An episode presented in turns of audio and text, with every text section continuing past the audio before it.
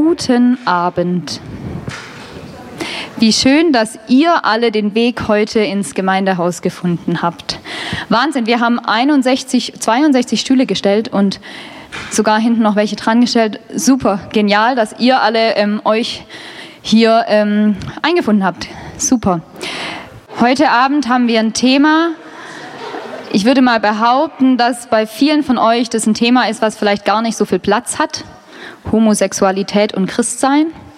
Vielleicht kommt ihr auch aus unterschiedlichen Prägungen und es ist eher so ein Tabuthema. Warum haben wir das Thema gewählt? Wo stehen wir eigentlich gerade bei uns in der Gemeinde im Jesus-Treff? Wir haben seit längerem, und zwar seit letztem Jahr September, äh, die Predigtreihe Liebe hoch drei begonnen. Für die, die jetzt nicht den Jesus-Treff jeden Sonntag besuchen, um euch einfach so einen kurzen Einblick zu geben, warum heute Abend dieses Thema. Liebe hoch drei, Jesus, ich und die anderen, und momentan befinden wir uns in der Predigtreihe Ein guter Grund, stabile Liebe. Wir als Team von Bibel und Botschaft haben uns so das bisschen als Aushängeschild für die Saison genommen und haben gesagt, okay, wir wollen tiefer in das Thema Liebe einsteigen.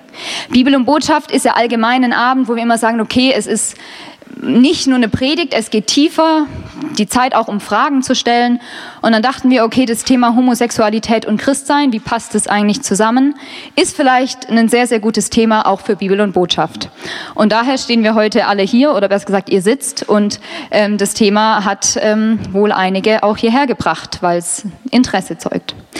Wir wollen ganz klar am Anfang noch sagen, dass es kein Statement vom Jesus-Treff werden soll, dieser Abend, sondern wir wollten einfach einen Rahmen schaffen für, ja, für einen Austausch, für Zuhören, für Fragen stellen und diesen Austausch mit euch allen gemeinsam heute Abend ähm, ja, verbringen. Und nicht, dass ihr nachher rausgeht und sagt, okay, der Jesus-Treff denkt jetzt so und so über dieses Thema. Also das wollen wir nicht damit erreichen, aber ich glaube, in den christlichen Kreisen ist so ein Rahmen vielleicht weniger da. Und wir wollten den Rahmen schaffen. Wir haben drei Menschen hier auf dem Sofa, die da sitzen. Und äh, das ist einmal der Ruben von uns, vom Bibel- und Botschaft-Team. Und die Julia und der Markus, die haben wir heute eingeladen. Und ähm, wir werden den Abend so ein bisschen wie ein Interview ablaufen lassen. Der Ruben und wir als Team haben uns schon einige Fragen überlegt. Und er wird so die Unterhaltung führen. Ihr werdet ganz viel erzählen aus dem, was ihr erlebt habt. Das wollen wir ja auch heute hören, eure Lebensgeschichten. Und ihr habt natürlich die Möglichkeit, auch Fragen zu stellen.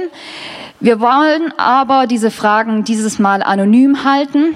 Falls einfach ihr oder du dich selbst da unwohl fühlst, vielleicht auch sehr, sehr persönliche Fragen zu stellen, die dich betreffen. Deswegen gibt es die Möglichkeit, ähm, über die Telefonnummer, die ich euch gleich noch hinstelle, ähm, eine SMS zu verschicken, um Fragen zu stellen, die völlig anonym sind. Also auch wir werden da irgendwie nichts nachverfolgen. Und weil mein Netz vorher nicht getan hat von Aldi Talk, ähm, könnte es auch sein, dass ihr kein Netz habt, haben wir links und rechts noch Tische aufgestellt. Da findet ihr Zettel und einen Stift und da dürft ihr gern in das daneben stehende Gefäß auch die Frage rein tun. Ist jetzt nicht ganz anonym, aber eben auch eine Möglichkeit, um die Fragen loszuwerden. Soweit zum Ablauf des Tages, besser gesagt des Abends. Und jetzt möchte ich an euch übergeben. Ruben. Ja, vielen Dank für die Einleitung. Ihr habt es gerade schon gehört. Neben mir sitzen Julia und Markus. Und erstmal wollen wir Ihnen danken, dass Sie überhaupt da sind. Und ich denke, wir können Ihnen großen Applaus geben.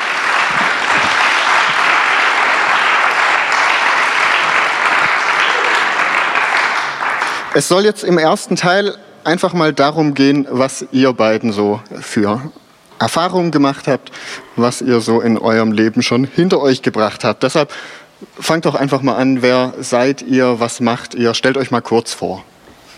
Ja, ich heiße Julia. Jetzt funktioniert's. Sehr schön.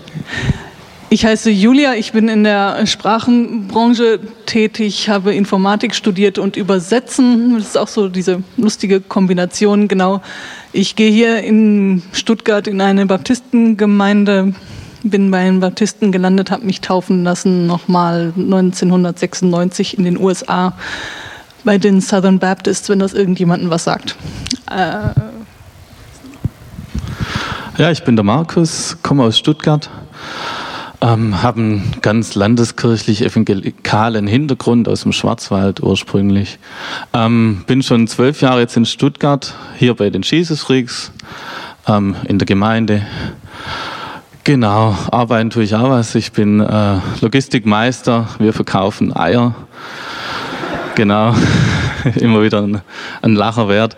Ähm, genau, ja, das wäre es, denke ich mal.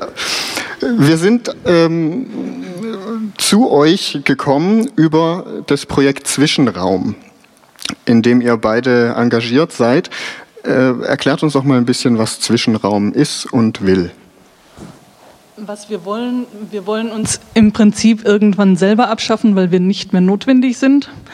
Ähm, wir sind eine Gruppe von deutschen, schweizerischen momentan Schwulen, Lesben, Transmenschen, Bisexuellen, Queer, benutzen auch schon einige das Wort, ähm, genau, über ganz Deutschland verteilt. Wir haben kleine Gruppen, die wir so als Hauskreise organisiert haben in denen sich äh, eine große Zahl von uns dann recht regelmäßig auch trifft, also je nachdem, wie sich halt die Gruppe vor Ort organisiert hat. Genau, und darüber hinaus haben wir dann noch verschiedene Veranstaltungen. Wir haben Tage für äh, heterosexuelle Allies, wie wir es nennen, also für Menschen, die eigentlich uns äh, unterstützen wollen. Wir haben unsere Jahresveranstaltung immer im Sommer. Das ist eigentlich so das größte und wichtigste Treffen für viele, auch weil es so eine Heimat geworden ist. Und es ist immer ja, ein schönes Wiedersehen. Ja, und dann machen wir sowas wie hier. Wir werden angefragt und irgendjemand stolpert über unsere Webseite und wir kommen mal vorbei und erzählen was. Genau, das ist so das, was wir tun im Prinzip. Und was ist die Zielsetzung vom Zwischenraum? Du hast gesagt, ihr wollt eigentlich, dass es euch nicht mehr gibt. Ja. Aber was ist denn der Schritt davor? Der Schritt davor ist, ähm, wir haben den Leitvers, ich kann ihn leider gerade nicht auswendig, aber heilen, zusammenbringen, das äh, Verlorene wiederfinden. Also uns vielen auch im, im Zwischenraum war es erstmal ein Anliegen überhaupt wie können wir weiter glauben und überhaupt weitermachen mit den Erfahrungen, die viele von uns gemacht haben.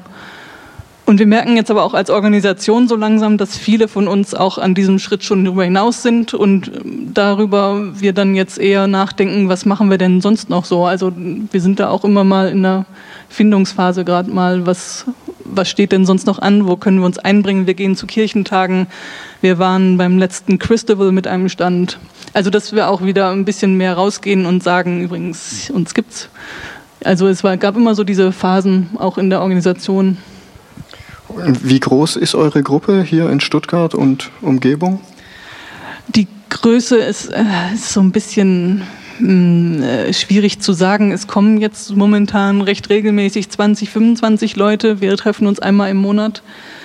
Ich glaube, wir haben mehr als 100 Leute auf unseren Verteilerliste draufstehen, die sich mal gemeldet haben. Also es ist immer so, wir haben auch eine Maiwanderung, dann kommen noch mal aus anderen Gemeinden Gruppen rumherum oder bis München noch, noch Leute dazu. Also ist immer sehr unterschiedlich. Okay, so viel erstmal zur Gegenwart. Dann wollen wir doch mal ein bisschen in eure Vergangenheit schauen. Ihr habt es beide jetzt schon ein bisschen anklingen lassen, aber wenn ihr das noch ein bisschen ausführlicher darstellen könntet, wäre es schön. Also wie, wo und unter welchen Umständen seid ihr aufgewachsen und vor allem auch christlich sozialisiert worden? Ähm, wie gesagt, ich komme aus einem kleinen Dorf im Nordschwarzwald. Ähm, meine Eltern äh, waren dort immer in der Landeskirche und ich auch. Ähm, ich habe den ganz normalen, in Anführungszeichen, Werdegang mitgemacht, ohne große Bekehrung, aber dafür schon immer mit äh, in der Kirche, Kinderkirche, ähm, Jungschar, Konfirmandenunterricht, den ich auch sehr bewusst äh, begangen habe. Ähm, dann äh, mitgemacht im CVJM, das war das nächste und dann ist man über den, übers Dorf rausgewachsen, war dann im Kirchenbezirk beim evangelischen Jugendwerk, ähm, bis hin nach Eitlingen ähm, zum Diakonissenmutterhaus, zum, äh, zu den äh, Pfingstjugendtreffen. Das ist so mein Hintergrund. Bei mir am Ort noch äh, hat noch immer die Hanische Stunde reingewirkt, wer das vielleicht kennt, also sehr, sehr konservativ und so weiter. Ähm, das Neuzeitlichste war da der Fußballverein, denn das gab es vor 20 Jahren, also als ich klein war, noch nicht, ja, weil da die Hanische Stunde so klein war. Einfach so ein bisschen das zur Info, was mein Hintergrund ist, wobei es schon durch Jugendwerk CV dem offener wurde und offener war. Ähm, genau. Also Glaube und Kirche war immer ein Thema, war immer Teil deines Lebens. Ganz genau, ja. Wie sieht es denn bei dir aus, Julia? Anders. ähm, ich war, ähm, ich komme aus Nordrhein-Westfalen, Münsterland, wo gerade der Kirchentag auch der katholische stattgefunden hat, da noch ein bisschen nördlicher, man kann nach Niedersachsen rüberspucken.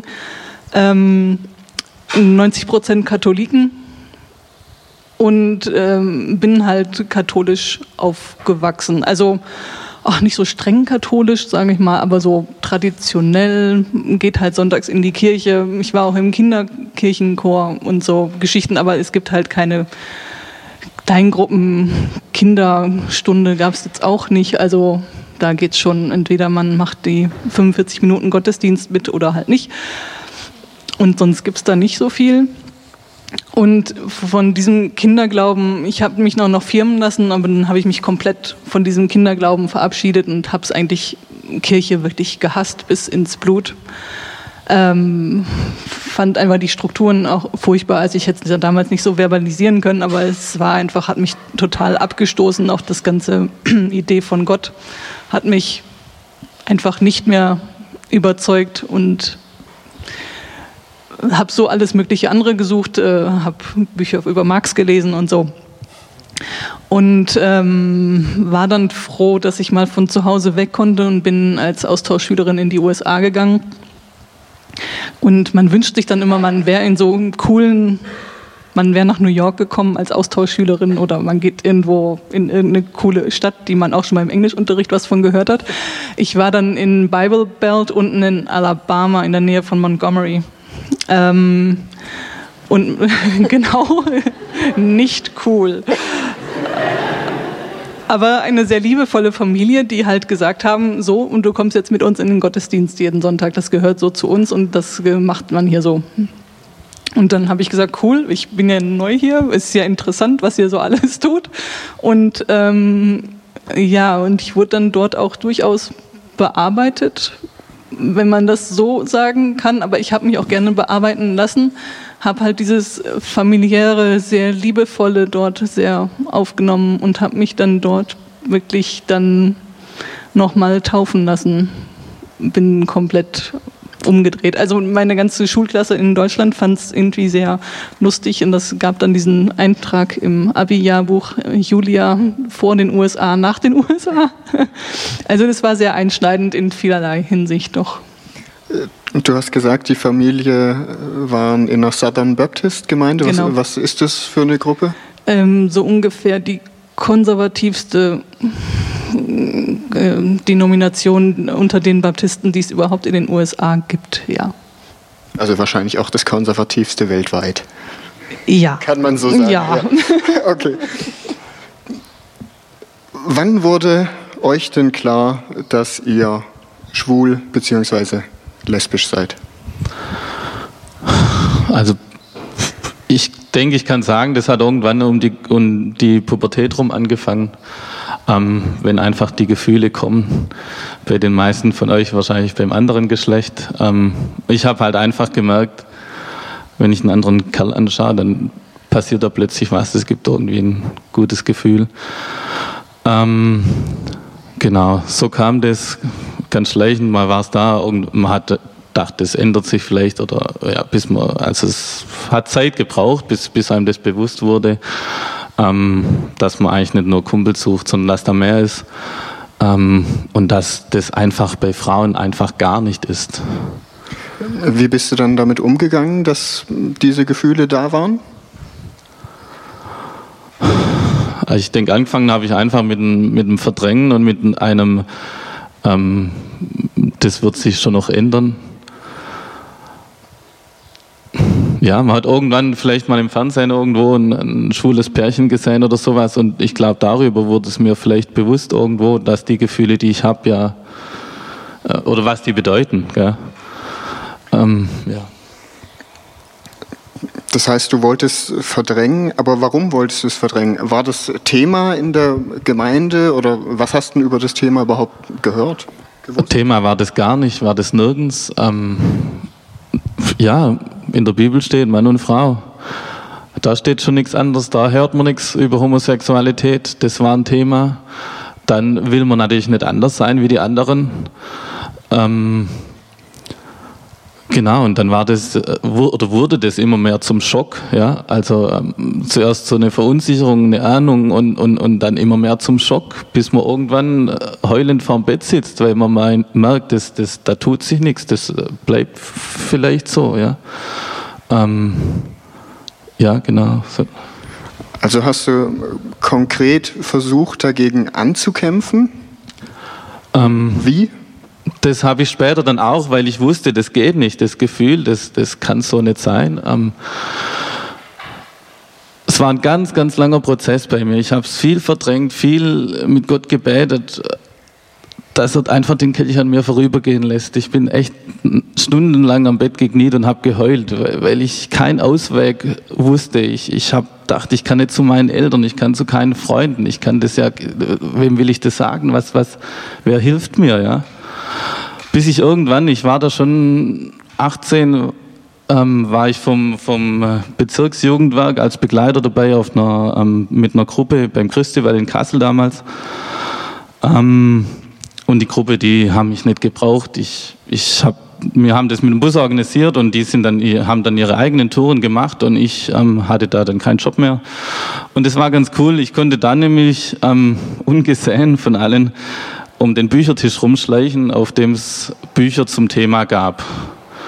Zum Thema Homosexualität. Und die Bücher waren aber alle ähm, dagegen, gegen Homosexualität oder beziehungsweise Bücher von äh, Berichte von Menschen, die sagen, ähm, sie sind davon losgekommen. Und so ein Buch habe ich mir gekauft. Und das war so der erste Schritt, der mir einmal geholfen hat, weil ich gemerkt habe, es gibt noch andere. Ähm, ich habe das Buch dann auf dem Festival noch verschlungen und habe da drin dann hinten im, im, äh, Deckel drin ähm, war eine Adresse, waren Kontaktadressen zu äh, Stellen, die sich eben da damit auskennen. Und da war ich ganz froh, weil es in der Nähe von Stuttgart da so einen Verein gab, ähm, die über das Thema oder die sogar sagen oder gesagt haben zu dem Thema, man kann das heilen, man kann das wegmachen. Und da war ich erstmal total glücklich, weil ich wusste, jetzt, jetzt kann ich endlich was machen. Jetzt bin ich nicht mehr ganz auf mich allein gestellt. Und auch, dass es noch in der Nähe von Stuttgart war, das waren von mir zwar auch 70 oder 80 Kilometer, aber das war erreichbar. Und da bin ich dann hingegangen und habe versucht, das, das wegzubekommen, das wegzumachen. Genau. Wie alt warst du da etwa?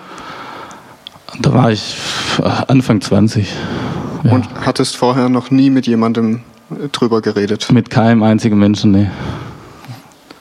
Und dann war der erste Mensch, mit dem du geredet hast, die Kontaktperson in der Organisation? Genau, also da gab es zuerst einen, einen Schriftwechsel per E-Mail und dann eben den Kontakt. Und das hat dann wieder, nach der E-Mail hat es lang gedauert, bis ich mich dann getraut habe, da anzurufen, einen Termin zu machen und so. Da denkt man immer, wer weiß, wer bekommt was mit, wer sieht, wo ich anrufe und ja. Was hattest du denn für, ein, für eine Angst, äh, dass du vorher mit niemandem geredet hast? Was hast du denn gedacht, das passiert? Ja, das ist eine gute Frage, weil äh, im Endeffekt Danke. ist nichts passiert. ähm, ja, man hat Angst, die Freunde zu verlieren, von den Eltern verstoßen zu werden. Äh, ja, so ganz grundexistenzielle Ängste, das, was, was einem was bedeutet, was einem Leben hält der Glaube war mir ja mega wichtig und dass das nicht vereinbar ist, das war mir irgendwie klar. Auch wenn es niemand direkt ausgesprochen hat, aber ähm, ja. Wie hat sich dann dein Coming Out ausgewirkt auf deine Freundschaften, auf deine Beziehung zu deiner Familie? Also meinen Eltern habe ich es recht früh gesagt, äh, wo ich zu dem Verein ging um eben diesen Spießrutenlauf zu vermeiden. Ähm, und die haben ganz toll reagiert. Die haben gesagt, egal was passiert, äh, sie stehen voll und ganz hinter mir. Ich bleibe ihr Sohn und sie haben mich lieb. Ähm, das war echt toll. Ich habe Rotz und Wasser geheult dabei, weil es so eine Erleichterung war und so ein Aufatmen da schon. Genau. Ähm, Freundschaften? Genau, Freundschaften. Da haben sich dann Freundschaften eher gebildet, weil ich dann gemerkt habe, aha, sind nur andere Leute da. Das war mal das Erste. Ich habe das strikt getrennt zu meinen Freundschaften in der Kirche und drumherum, weil musste es denen ja auch nicht sagen, das ist ja dann irgendwann weg und dann, so war damals die Idee. Genau. Und richtig geoutet habe ich mich erst dann, als ich hier in Stuttgart war und als ich gemerkt habe, das bringt nichts. Ja? Ich war da drei Jahre, haben wir mir rumgemacht und haben gesagt, alle Gefühle sind scheiße, man muss die Gefühle unterdrücken, weg, weg, weg mit den Gefühlen. Ähm, ja, bis ich einfach gemerkt habe, das geht nicht. Ich hatte nur noch Durchfall, ich hatte Magenkrämpfe. Und geändert hat sich nichts am Gefühl, an der Zuneigung zu einem, zu einem anderen Mann. Ähm, Genau, und das war dann ein Punkt, wo ich gesagt habe, ähm, so kann es nicht weitergehen. Wenn es so ist, dann, dann bin ich halt ein Sünder aber das ist dann immer noch besser. Oder, oder ich nehme mir das Leben, das wäre die zweite Alternative gewesen. Ja. Ähm, da habe ich auch öfter mal dran gedacht, mir das einfach leichter zu machen. Ähm, ich hatte den Mut nicht, zum Glück. Genau. Und dann, äh, dann kam natürlich der Moment, wo ich das dann auch Leuten gesagt habe und wo ich mit Leuten in die Diskussion gegangen bin. Und ähm, genau, also und da ging es dann von bis, von äh, gar keine Meinung bis, äh, das geht nicht, das muss weg, ähm, geht joggen, ähm, solche Dinge. Und dann relativ schnell, wenn man nicht immer nervt, dann einfach kein Kontakt mehr. Das äh, war so bei zwei, drei, die einfach dann den Kontakt auslaufen lassen haben, wegen dem Thema. Genau. Drei Jahre lang ging das so, hast du gesagt, dass du gegen dich gekämpft hast? Genau, ja. Wie geht es dir denn heute in der Kirche? Mit dem Thema natürlich auch. Also mir geht es mit dem Thema gut. In der Kirche nervt es einfach manchmal. Ähm, das mag ich auch bei den Jesus Freaks. Zu den Jesus Freaks bin ich auch über so einen Abend gekommen, ähm, weil einer aus dem Podium gerufen hat, komm zu uns. das war ganz cool. Ähm, aber auch da merke ich, da gehe ich jetzt hin, sieben, acht Jahre mindestens, ähm, wie das immer mal wieder noch aufkocht oder wie man plötzlich hört, irgendwelche Leute machen sich doch Gedanken drüber und können nicht richtig damit umgehen und ja, man kommt einfach nicht so richtig rein. Das ist, ist nicht mehr so wie in der Gemeinde, wo ich aufgewachsen bin, wo ich noch ganz normal war. Ähm, man ist immer in gewisser Weise ein Außenseiter. Ja. Was bedeutet es denn für dich, wenn jemand allein zu dem Thema eine andere Meinung hat? Das ist eigentlich völlig in Ordnung. Ähm ich will auch niemand meine, meine, meine Meinung aufzwingen. Ja? Ähm ja, den Anspruch, den ich erhebe, ist irgendwo, dass, dass man mir glaubt, die Erfahrung, die ich gemacht habe, ähm, dass ich mir es nicht einfach gemacht habe und dass man mir einfach zuhört und selber nachdenkt, ja, und nicht, nicht sagt, das steht nicht in der Bibel und dann ist verboten und Punkt, ja, dass man einen Mensch dahinter anguckt. Ja. Okay, danke. Julia, wann wurde dir denn klar, dass du lesbisch bist? Und wie? Ja, wie? Ähm, ich war einfach einfach ein bisschen anders. Ich war aber auch Spätzünder, deswegen war das Ganze. Ähm, war ich halt immer so ein bisschen Außenseiterin, aber es war, oh mein Gott, ich habe es sehr lange verdrängt. Also so definitiv Pubertät ist immer für mich auch so ein Datum, wo ich sagen kann, ja, da kam schon mal eine Ahnung hoch und ähm, Verdrängungsmechanismus. Also das, ich hatte es auch heute noch mal mit einer Freundin. Man muss halt auch nicht wahnsinnig religiös sein, um es blöd zu finden, anders zu sein und ähm, da irgendwie dran zu knabbern. Also deswegen glaube ich, dass es auch so ein sehr universelles Gefühl ist. Einfach, man ist anders irgendwie, man hat keine Worte dafür, heutzutage wahrscheinlich mehr und man kann mal schnell googeln. Internet gab es ja noch nicht zu meiner Zeit. Also äh, das Internet hat, glaube ich, das äh, ist so, das hat allen LGBTs am meisten geholfen. Das ist die Erfindung für uns, glaube ich. Ja, man ist halt so allein und man denkt halt, es gibt sonst niemand anders wie ich. Also mein bester Freund ist, äh, hat sich dann auch später als schwul geoutet, aber von also es hat einfach auch keine Worte dafür, gerade so in kleinen katholischen Städtchen, genau. Und ähm, hast, hast du dich jemandem anvertraut? Nee, eigentlich so drüber geredet auch nie. Nee. Wird dann auch ähm, schon, auch wenn man nicht religiös ist, auch manchmal schon einsam. Das ist einfach so. Genau, und dann bin ich halt in die USA und bin eigentlich auch mit dieser Einstellung, ja mein Gott, was ist denn da so schlimm dran, eigentlich da in diese Gemeinde gekommen und wurde dann, also ich wurde nicht umgedreht, das so kann man es gar nicht sagen, aber ich habe mich auch sehr freudig dann als äh, zur Fundamentalistin dort ausbilden lassen. So kann ich es eigentlich, ich kann es nicht anders sagen. Ähm, und habe es dann halt so die volle Ladung und Theologie von dort halt übernommen. Also war eigentlich kein Zweifel. Und das, was so Sexualität anging, das war halt, habe ich sehr verdrängt. Einfach aus, ging auch gut. Also ich war mit anderen Sachen beschäftigt und habe mich äh, sehr für Theologie interessiert, äh, Apologetik und so. Also ich war beschäftigt. Und wann wurde es so richtig zum Problem für dich? Also wann wolltest du es nicht mehr wegschieben? Es ging so Richtung Abiturzeit, also so 18, 19 bin ich dann geworden. Da wurde es mir irgendwie sehr starkartig klar. Also ich war 16, mit 16, 17 war ich in den USA, war dann wieder in Deutschland. Das war auch so dieser Kulturschock dann und meine Familie, die auch auf meinen Baptistensein dann sehr schräg drauf geguckt haben. Ähm, genau, und in so in dieser Zeit fiel dann auch das, ah, vielleicht ist dann noch ein bisschen was anderes. Und ach du meine Güte, also es war wirklich mm, sehr schockierend eigentlich das so für mich schon alleine zu denken und das auch noch auszusprechen, ist nicht so sehr die Angst, glaube ich, davor, bei mir auch in der Familie oder im Freundeskreis wäre nicht so die Angst gewesen, aber es überhaupt auszusprechen und laut zu sagen, dann wäre es wahr gewesen. Und so konnte man es halt immer noch im Kopf irgendwie so ein bisschen verdrängen und vielleicht wird es ja auch besser und vielleicht geht es weg. Ich habe dann auch nach dem entsprechenden Verein noch irgendwann später auch noch mal geguckt, bin da zum Glück nicht so weit hingekommen, dass ich mich dort gemeldet hätte.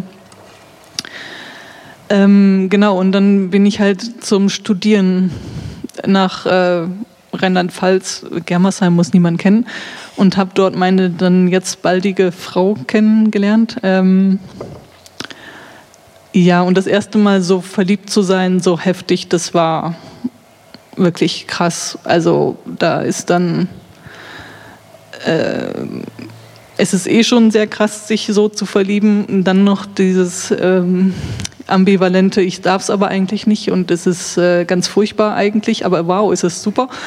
Also es war äh, also so ein Zerrissen, das wünscht man wirklich keinem. Ich war in der Studienzeit in der SMD, die eigentlich, also ich durfte diese Mitarbeiter, da musste man halt was unterschreiben und man musste diese Bekenntnisse da unterschreiben und das hat mir dann die Gruppenleitung dort gesagt, das mach mal lieber nicht, ähm, wenn du lesbisch bist. Also ich hatte mich dort zumindest so ein, zwei hatte ich mich geoutet und das war einmal okay, das andere Mal war es ein bisschen schwierig. Also es ist so, es war immer so, hm, keine Ahnung zu dem Thema und haha, schwierig und so.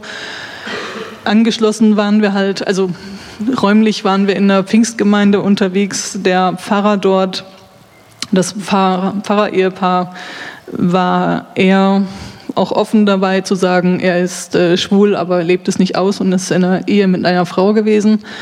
Das war halt so das ähm, glühende Beispiel, was ich dann eben vor der Nase sitzen hatte in dem Moment, wo ich gerade eh gerade zu kämpfen hatte. Also es war diese Kombination war der, sehr. Der Pfarrer war selbst schwul. Genau. Aber hat sich entschieden, es nicht auszuleben, sondern und eben hatte geheiratet, genau. Ja, und das war dann so diese Kombination aus selber theologisch an dieser Stelle zu stehen und zu sagen, das geht gar nicht mit einem Beispiel eigentlich direkt vor der Nase, der eigentlich äh, das vorgelebt hat, wie es man machen soll. Wobei sie auch sehr offen über ihre Eheprobleme gesprochen haben. Also es war äh, für beide, glaube ich, nicht ganz einfach. Und ja, und dann sitze ich da drin als 20-Jährige, frisch verliebt und weiß einfach nichts mehr mit mir anzufangen. Also du hast das ernst genommen, was da gesagt wurde? Und auch dieser Ratschlag, der dir so durch die Blume gegeben wurde? Ja. Und war auch mein Ziel ja eigentlich, außer dass ich halt furchtbar verliebt war. Und so. Also es war. Meine Frau hat mich dann unterstützt, hat auch gesagt, dann guck doch mal, wie es da mit dem Heilen aussieht und so. Aber das war ich glaube, an dem Punkt war es halt einfach,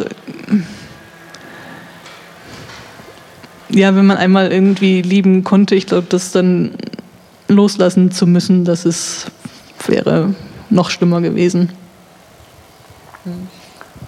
Und so hast du dich dann entschieden, dich selbst so anzunehmen und den Weg mit deiner jetzigen oder baldigen Frau zu gehen. Lebenspartnerin ist sie jetzt, dann äh, in zweieinhalb Wochen dann endlich meine Ehepartnerin und Frau.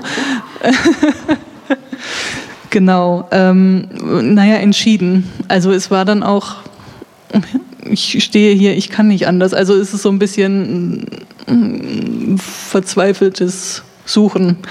Und ich habe in dieser Situation dann auch über das damals neue Internet ähm, ich weiß gar nicht mehr genau, wie das überhaupt damals funktioniert hatte. Ich bin bei einer Gruppe gelandet, die hieß ähm, Homosexuelle Adventisten in Deutschland.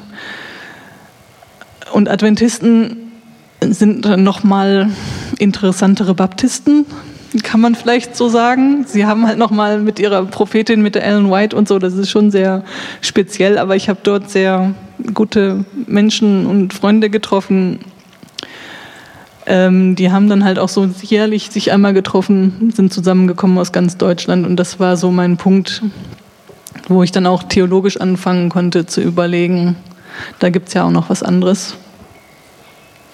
Wie geht es dir denn heute in deiner Kirche? Du hast vorhin schon gesagt, du bist in einer Baptistengemeinde wieder gelandet. Wie geht es dir da? Ähm, gut.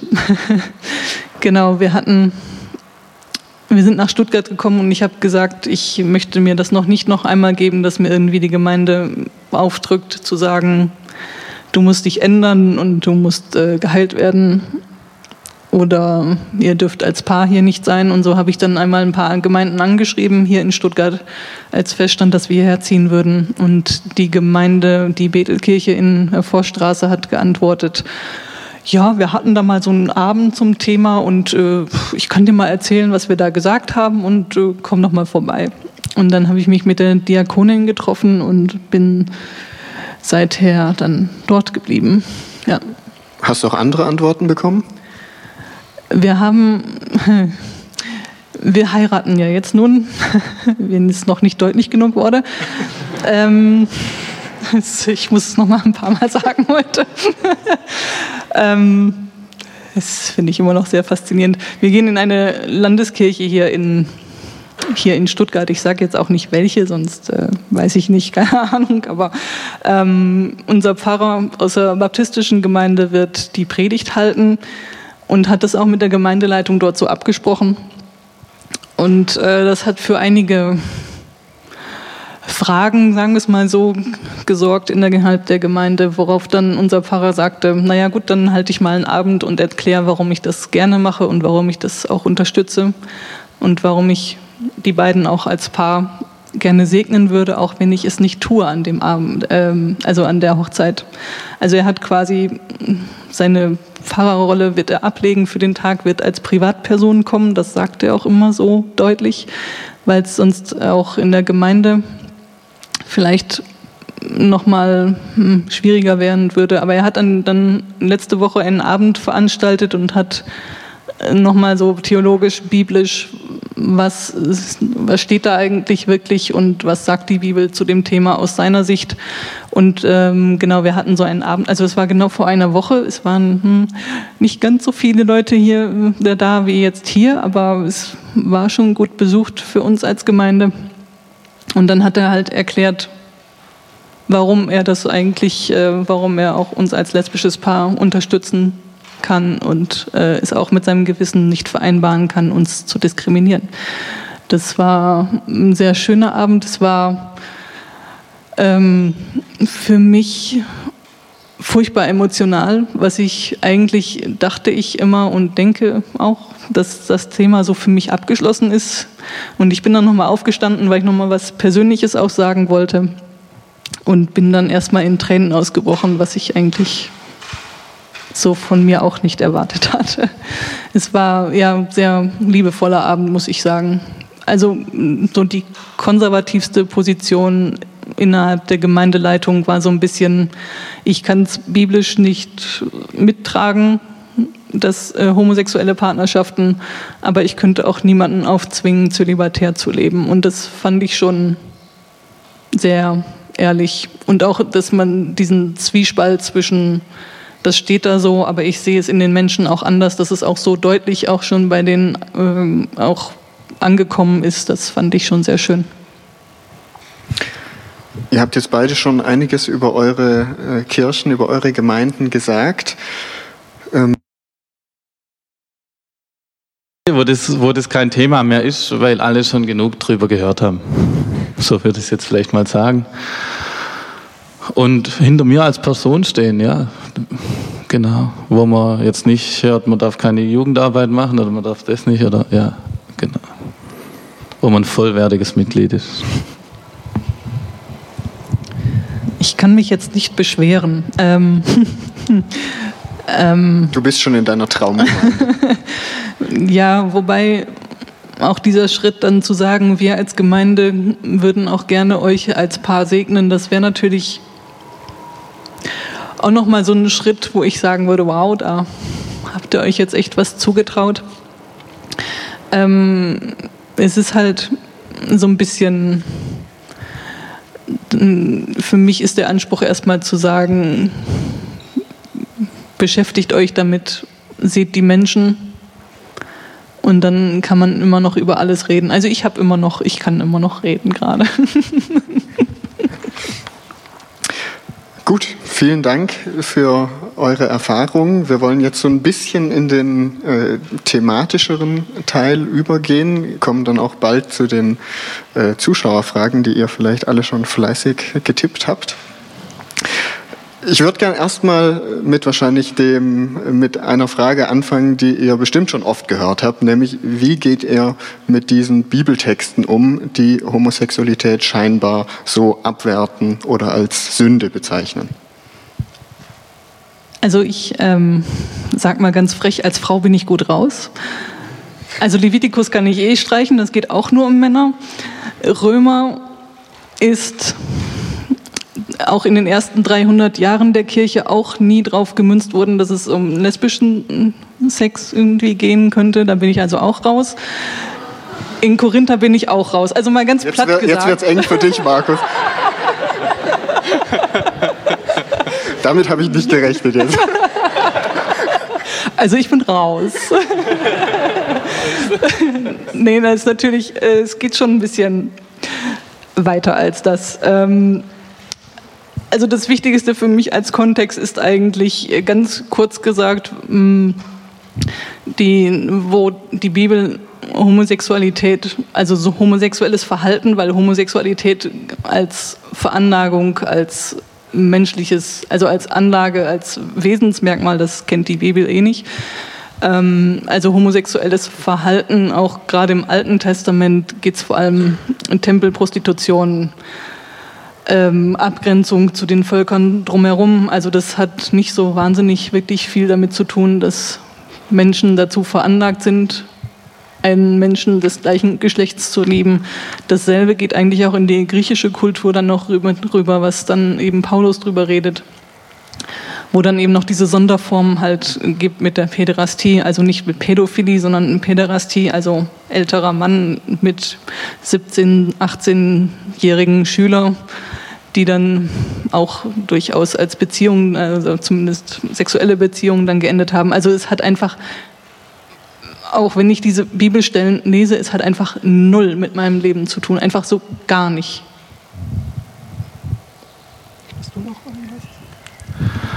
Ja, kurz, also so sehe ich es auch, dass eben in der Bibel nicht von homosexuellen Beziehungen geredet wird.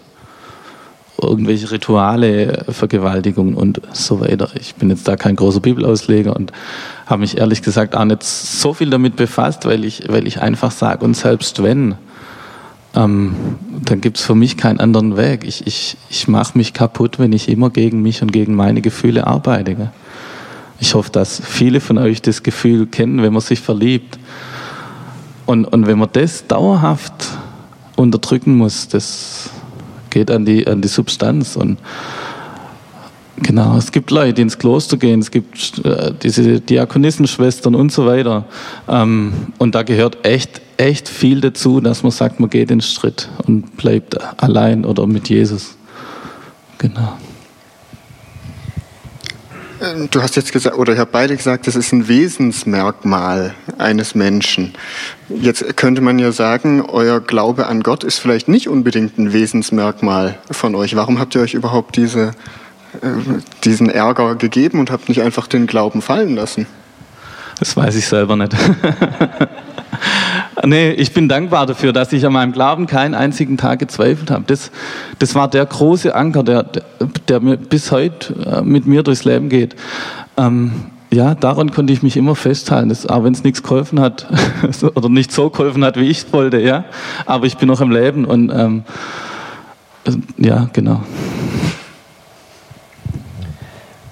Ja, ich könnte es auch nicht anders sagen, als ich kann halt nicht anders. Also ist es vielleicht doch ein Wesensmerkmal, ich weiß es nicht. Ähm, genau, das ist einfach, war so eine, gerade auch diese Erfahrung halt in den USA war ja nicht nur fundamentalistisch, sondern es hat auch mich sehr stark verankert. Und ich glaube nicht, dass ich sonst noch am Leben wäre.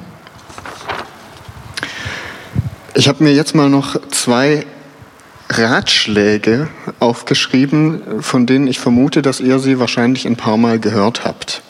Und ich würde gern wissen, wie ihr dem entgegnet.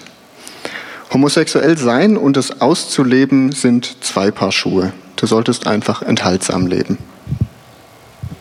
Und manche machen das auch so. Also ich bin äh, hier bei Zwischenraum sind wir dann nicht so weit oder nicht in dieser Weg eingeschlagen. Ich war jetzt äh, zweimal bei Konferenzen vom Gay Christian Network in den USA, die auch explizit eine Side A und eine Side B Aufteilung sozusagen haben, also auch explizit sagen, wir nehmen euch alle an, egal ob ihr glaubt, dass ihr eure Beziehungen ausleben wollt, dürft, könnt. Also Side A und dann gibt es eben die Side B, die sagen, äh, kann ich theologisch nicht mit, aber ich bleibe zölibatär. Also das ist gerade für mich so ein schönes Beispiel zu sagen, wir zwingen uns unsere Lebensweisen auch nicht gegenseitig auf und wollen uns die ganze Zeit weiter gegeneinander überzeugen. Ähm, nur diese Anspruchshaltung von außen zu sagen, Du musst jetzt aber ähm, alleine bleiben. Also das ähm, ist schon auch rein biblisch nicht machbar. Also Jesus hat auch nicht allen gesagt, ihr sollt jetzt alle ähm, zölibatär leben. Und gerade auch Paulus hat eben gesagt, dass es ein, eine Gabe ist, die halt wenigen gegeben ist. Und so muss es auch sein und bleiben. Und es kann nicht jedem aufgezwungen werden und gesagt werden, das ist jetzt aber die natürliche Gabe, die alle Schwulen und Lesben haben. Nein, ist es nicht.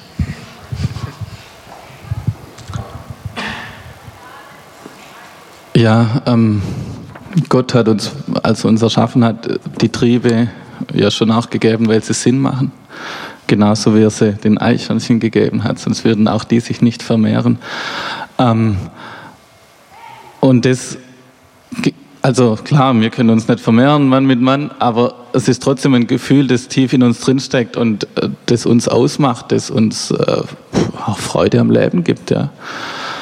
Ähm, das ist der eine Punkt, äh, wo ich sage, ähm, warum dann wieder, wieder abstellen. Ähm, und dann sage ich aber zu dem Thema auch ganz klar, ähm, ich bringe da immer gern das Beispiel von einem guten Freund, der ist kein Christ und ähm, er ist bi. Er sagt, ihm macht es genauso viel Spaß mit einer Frau und mit einem Mann. Ähm, und er hat sich für die Frau entschieden, äh, weil er sagt, er will Kinder. Und ich glaube, da müssen wir auch offen sein, auch wir, gerade wir, dass wir jetzt nicht in, in, wieder in die eine Richtung schlagen. Ja. Ich glaube, äh, das ist eine Vielfalt an Gefühlen und an, jeder Mensch ist anders und jeder hat die Freiheit, das Beste aus seinem Leben zu machen. Ähm, sich für das oder das zu entscheiden, was für ihn lebens, lebens äh, ist. Genau. Und ähm, einfach keinen Krampf draus werden zu lassen. Ich kenne auch Leute, die haben ihr Leben lang an sich rumgedoktert, bis sie irgendwann fünf Kinder haben und ihre Frau betrogen das Leben lang. Und am Ende haben die Kinder alles gecheckt und mitgekriegt und dann wollen die Kinder nichts mehr wissen. Und am Ende ist eine total zerrüttete Familie. Und das, das ist dann das andere Extrem. Das kann es auch nicht sein. Genau. Zweiter Ratschlag, der nicht von mir kommt übrigens. Homosexualität ist heilbar bzw. veränderbar. Du solltest einfach dafür beten und daran arbeiten. Ja, also ich sage, das ist nicht veränderbar. Wie ich gerade schon gesagt habe, ich glaube, es gibt Menschen, ähm, die einfach beides können, die, die äh, Empfindungen haben für beide Menschen und ähm, die können sicher einen Weg finden zu sagen, sie machen nur das eine. Und ich habe es probiert und ich kann sagen, das hat eben, das, es geht nicht, ähm, weil ich dann mein Leben lang gegen mich arbeite und das macht mich kaputt. Und äh, bist dann ja auch nicht die einzige Person, die ich kenne. Und gerade auch in den Zeugnissen derer, die dann aus so einer Bewegung rauskommen, ist immer das Thema ja, es wird viel unterdrückt und ja, man kann es auch jahrelang sehr erfolgreich unterdrücken, also heil werden, die dann auch eben nach außen sagen, ich wurde von meinem Schwulsein, von meinem Lesbischsein geheilt. Aber was dann wirklich als Heilung bezeichnet wird, das ist dann schon, also da muss man mal genauer fragen, wenn so Geschichten mal wieder verbreitet werden. Also ich sehe es nur ab und zu. Ich finde eigentlich die gesamte Bewegung äh, lasst euch heilen, hat hier gerade in Deutschland zumindest äh, wieder einen sehr starken Abwärtstrend gehabt. Es war schon gerade so End 90er, ich glaube zu unseren Zeiten, wo wir Jugendliche waren, noch viel stärker verbreitet und auch wurde viel mehr propagiert als jetzt heutzutage. Und das ist schon mal ein gutes Zeichen, weil wenn eins wirklich sehr viel Schaden angerichtet hat, dann eben dieser Anspruch, lasst euch heilen, weil da sehr viele Biografien halt einfach dran zerbrochen sind. Alles klar, vielen Dank. Soweit mal zu diesem ersten Frageblock. Dann kommen wir jetzt, oder wir geben den beiden erst noch mal einen großen Applaus, bevor es weitergeht. Oder?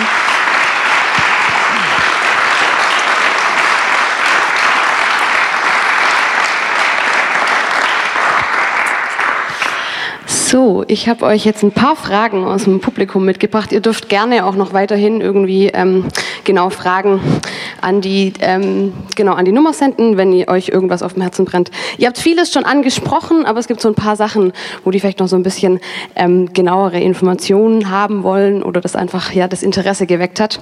Und da ging eine Frage direkt an dich, Markus, und zwar war die Frage, ob du in dem Verein für Entschwulung, und dann stand noch dabei, sorry, aber ist gerade kein besseres Wort eingefallen, ähm, erlebt, dass es wirklich irgendwie Menschen gab, die ihre Homosexualität verloren haben und die geheilt wurden. Und was ist deine Meinung da dazu? Ich habe einige kennengelernt, die gesagt haben, es ist weg. die aber dann so viele Ersatzmittelchen brauchen. So dieser beste Freund, der immer da ist, den man rund um die Uhr anrufen kann, wenn man ein Problem hat. Oder irgendwelche Seminare, wo man den Kopf beim anderen in den Schoß legt. Ja, so schon ein bisschen komische Sachen, wo ich sage, das kann es ja nachher auch nicht sein, ja. Ähm, ja, also näher kenne ich da jetzt inzwischen niemand mehr. Ich habe von Leuten gehört, die geheiratet haben, die einen haben Kinder. Vielleicht sind es eben die, die auch äh, mit einer Frau können, ja. Und deswegen ist mir das auch wichtig, dass man denen auch nicht sagt, du musst jetzt schwul sein. Genau, ja, ganz klar. Aber wie gesagt, also an Schwulen kann man nicht umdrehen. Das ist, das ist meine Meinung. Wie geht ihr denn damit um oder was macht es in euch, wenn Christen sagen, ihr könnt nicht schwul und lesbisch sein und gleichzeitig richtige Christen sein? Dann seid ihr ja keine richtigen Christen. Was macht es mit euch? Ähm, früher hätte ich vielleicht mehr drauf reagiert.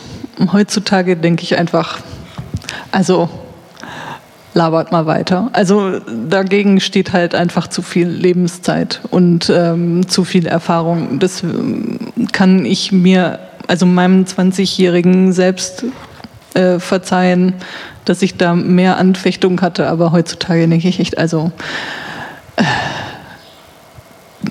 habt ihr überhaupt eine Ahnung? Also kennt ihr mich überhaupt? Also das invalidiert sich dadurch einfach schon. Okay, kein Problem. Ähm, genau, ihr habt das vorhin schon mal irgendwie angedeutet. Ich weiß nicht, ob ihr da vielleicht noch ein bisschen mehr zu sagen könnt. Was macht denn das in euch oder was macht es mit euch zu hören, wenn Christen sagen, ja, ja, Homosexualität schon okay, aber auf keinen Fall irgendwie das körperlich ausleben. Das ist, das, das ist die Sünde an der ganzen Sache. Ähm, genau. Wie reagiert ihr da oder sagt ihr da auch, ach, rede doch einfach weiter? Ähm, genau. Oder auch, wie fühlt sich das vielleicht an, wenn solche Leute sowas sagen? Ähm, ja,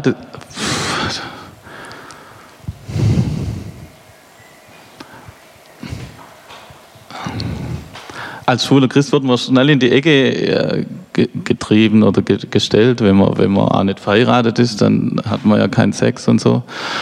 Ähm, ja, da muss man für sich selber einfach ein, ein, Selbstbewusstsein entwickeln, dass es halt anders ist bei mir. Ähm, und dass es okay ist so. Und ich für mich, wenn man auch mal geschichtlich ein bisschen zurückgeht, die Ehe, die wir heute haben mit Mann und Frau, und dass man von Anfang an bis Ende mit der gleichen Frau zusammenbleibt und so weiter, das gibt es noch gar nicht so lang. Ähm, genau, ich habe da vielleicht auch nicht die hundertprozentige Antwort. Ähm, aber eine Lösung zölibatär zu leben ist für mich nicht, das kann ich nicht. Genau. Und viele Christen, glaube ich, wenn sie ehrlich sind, merken sich das bei sich selber auch, dass es eigentlich so nicht geht.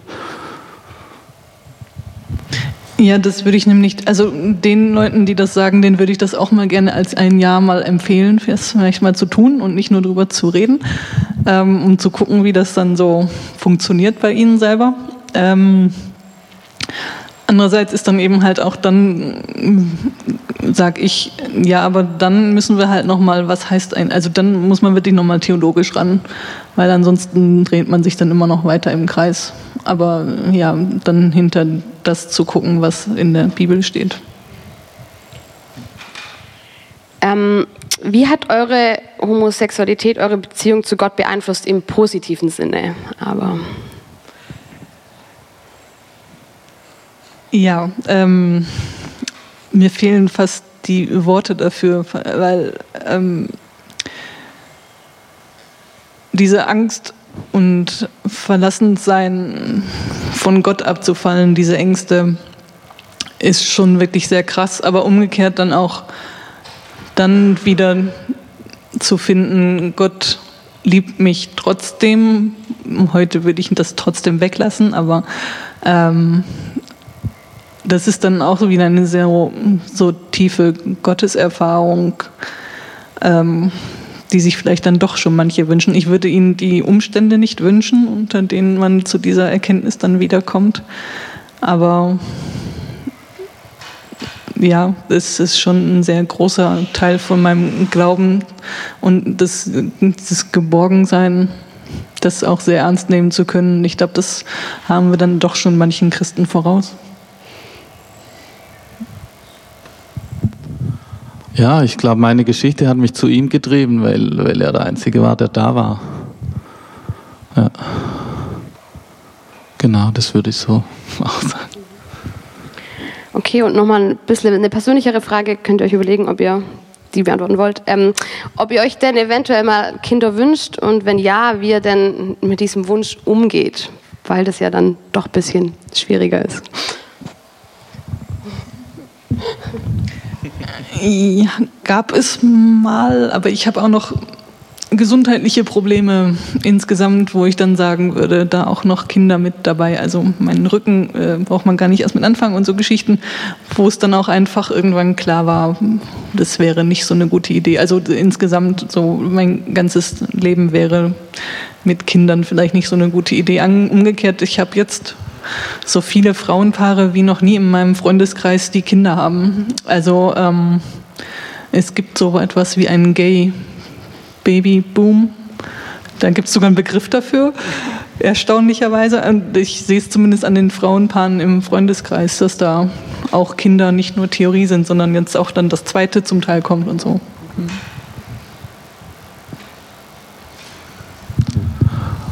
Ja, da ich allein bin, ähm, kommt das Thema nicht in Frage, sowieso nicht. Und ähm, als Mann ist es da ja noch ein bisschen schwieriger.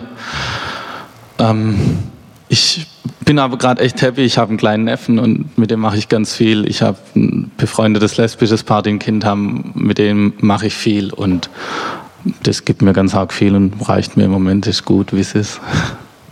Okay, ähm, noch eine Frage und zwar, was haltet ihr ähm, von so entwicklungspsychologischen und Verhaltenstheorien, die Homosexualität erklären? So klassische Beispiele wie wegen, einem wegen einer schlechten Vater- oder Mutterbeziehung, ähm, genau, dass sich das deswegen entwickelt hat oder wegen schlechten Beziehungserfahrungen äh, mit Gewalt und so weiter, ähm, genau, und dass daher dann die Anziehung zu Männern bzw. zu Frauen kommt. Ähm, beim einzigen, wo ich ein bisschen ins Straucheln komme, ist mit der Gewalt, wenn man da irgendwelche Erfahrungen hat, Vergewaltigung oder sowas. Ähm, weiß ich nicht, was das mit einem macht, aber von der Erziehung von den Eltern, ähm, das ist Bullshit. Sage ich echt frei so. Man kann da so viel hin und her überlegen und man findet immer einen Grund, warum irgendjemand eine schlechte Kindheit gehabt haben könnte. Und bei dem Hetero, der der Kumpel ist, ist das dann genauso. Also, nee.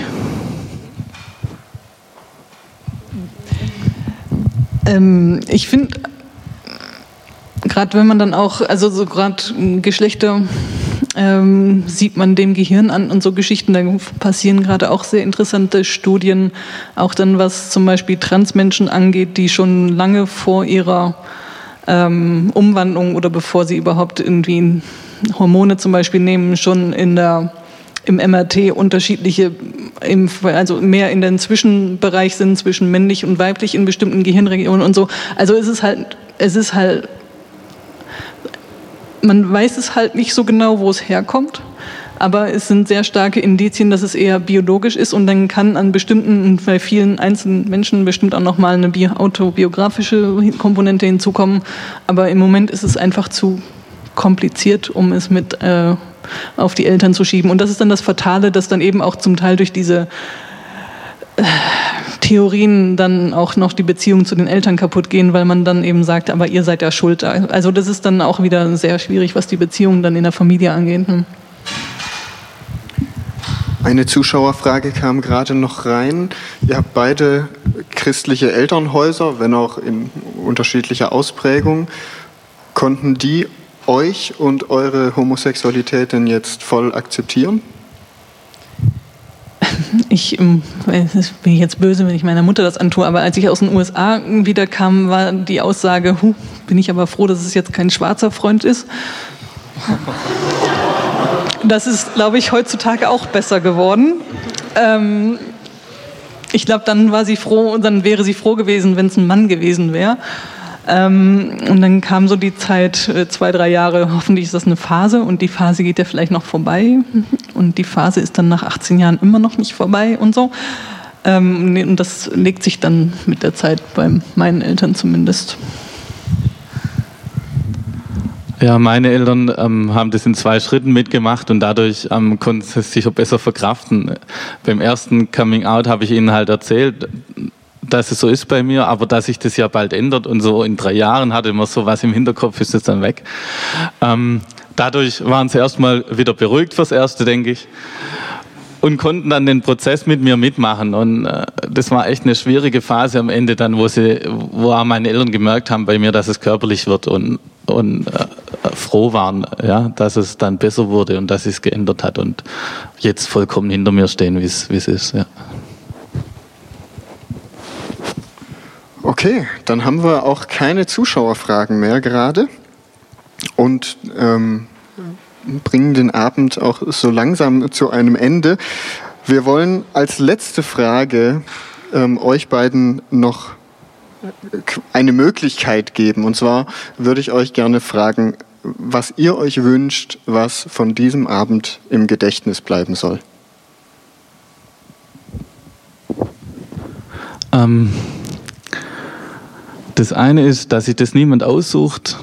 Ich denke, das hat man jetzt rausgehört, dass ich mir das auch Leben gerne leichter gemacht hätte. Ähm, das ist der erste Punkt, ja. Das macht niemand freiwillig mit. Und der zweite Punkt, dass es nicht ansteckend ist. Nur weil da ein paar Schwule rumlaufen, werden es die anderen auch nicht. genau. Ja, und da möchte ich mit überleiten, entspannt euch mal alle wieder. Ähm, es ist halt so eine tiefe Emotionalität auch zum Teil in den Diskussionen drin. Man muss sich nur die Demo für alle zum Beispiel angucken und was da zum Teil für Interviews am Rand geführt wurden, wo man denkt, aber wo kommt das eigentlich her? Es gibt gerade auch die Methodisten, die sich gerade dabei sind, an diesem Thema zu spalten. Also es würde jeden Einzelnen hier und ähm, auch den Gemeinden, Gemeindeleitungen mal gut tun, zu gucken, warum ist das eigentlich so emotional und warum zerstreiten wir uns an diesem mini, mini kleinen Randthema. Warum zerstreiten wir uns nicht darüber, über Investitionen und Reichtum, sondern wir zerstreiten uns an einem so einem Thema. Das würde ich gerne allen mitgeben zum Nachdenken und vielleicht auch mal genauer hingucken, was da eigentlich bei den Einzelnen passiert, was in den Diskussionen passiert. Ähm, und dann auch darüber hinaus, dann, wenn es jetzt gerade alle, ah ja, Schwule und Lesben, okay, das kriegen, kennen wir jetzt hin, das kriegen wir hin. Dann gibt es auch noch Geschwister, die sich auch in ihrem Körper nicht zu Hause fühlen und auch sagen, sie sind eigentlich weiblich, obwohl sie in einem männlichen Körper stecken und das versuchen zu ändern. Also auch gerade was ähm, Transpersonen angeht, da auch gerne nochmal hinhören und vielleicht nochmal jemanden einladen. Ähm, es gibt auch jetzt gerade von einem Pfarrer im ist er in Altensteig, genau. Der hat jetzt gerade ein Buch rausgegeben, Jesus liebt Trans. Da könnt ihr gerne nochmal als Hausaufgabe das auch noch bestellen. Das werde ich nämlich demnächst auch tun. Der von der, ja, von der Transition sozusagen von seinem Kind erzählt und äh, schreibt und das auch theologisch auslegt und so weiter. Also da dürft ihr euch auch gerne weiter mit beschäftigen. Ja, tausend Dank, dass ihr heute Abend hier wart, dass ihr so persönlich erzählt habt, dass ihr euch auch auf diese Bühne gewagt habt, auch wenn es nervig ist, immer diese Veranstaltung. Vielen Dank euch beiden, einen großen Applaus. Danke euch.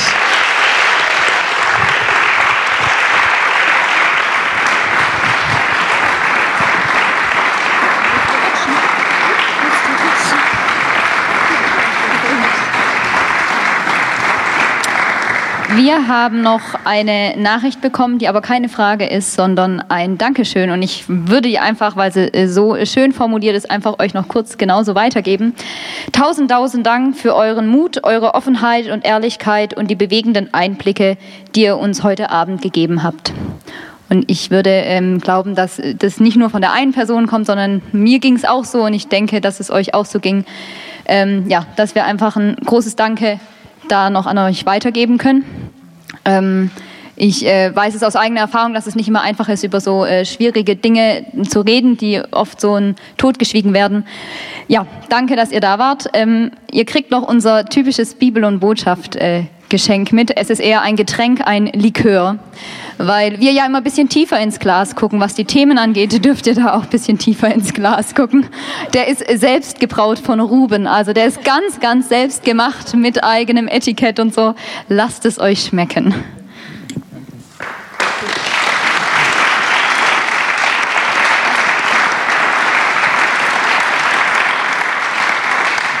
Natürlich gibt es jetzt, wenn der Abend offiziell beendet ist, auch noch die Möglichkeit, persönlich mit den beiden zu reden. Ihr dürft sehr, sehr gerne noch auf sie zukommen. Sie stehen da auch gerne bereit, ähm, Rede und Antwort ähm, zu stehen. Genau.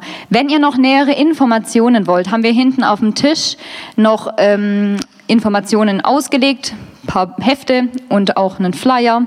Den haben die beiden mitgebracht von Zwischenraum. Also wenn ihr da ähm, noch weitere Infos auch für zu Hause wollt oder ähm, ja für Freunde oder für andere Möglichkeiten, dann dürft ihr die sehr, sehr gerne mitnehmen und ähm, noch weiter drin lesen.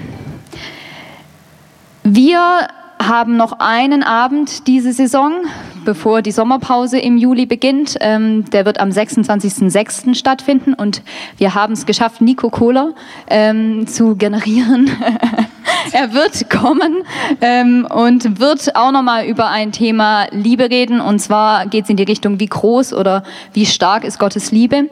Ähm, ja, Richtung Allversöhnung, in die Richtung, mal gucken, was draus wird. Äh, Nico ist ja immer, äh, ja, da einfach auch gut für ähm, anders oder tiefer in diese Themen zu blicken. Herzliche Einladung dazu schon mal. Die nächste Jesus-Treffveranstaltung ist am Sonntag, ähm, 11 Uhr, Gottesdienst im Witzemann. Es gibt nur ein Gottesdienst, Jesus-Treff 1 mit Tobi Wirner, unserem Gemeindeleiter. Herzliche Einladung auch dazu, dass ihr da gerne äh, vorbeischauen dürft. Es geht weiter um den guten Grund, die stabile Liebe. Das war's von unserer Seite aus.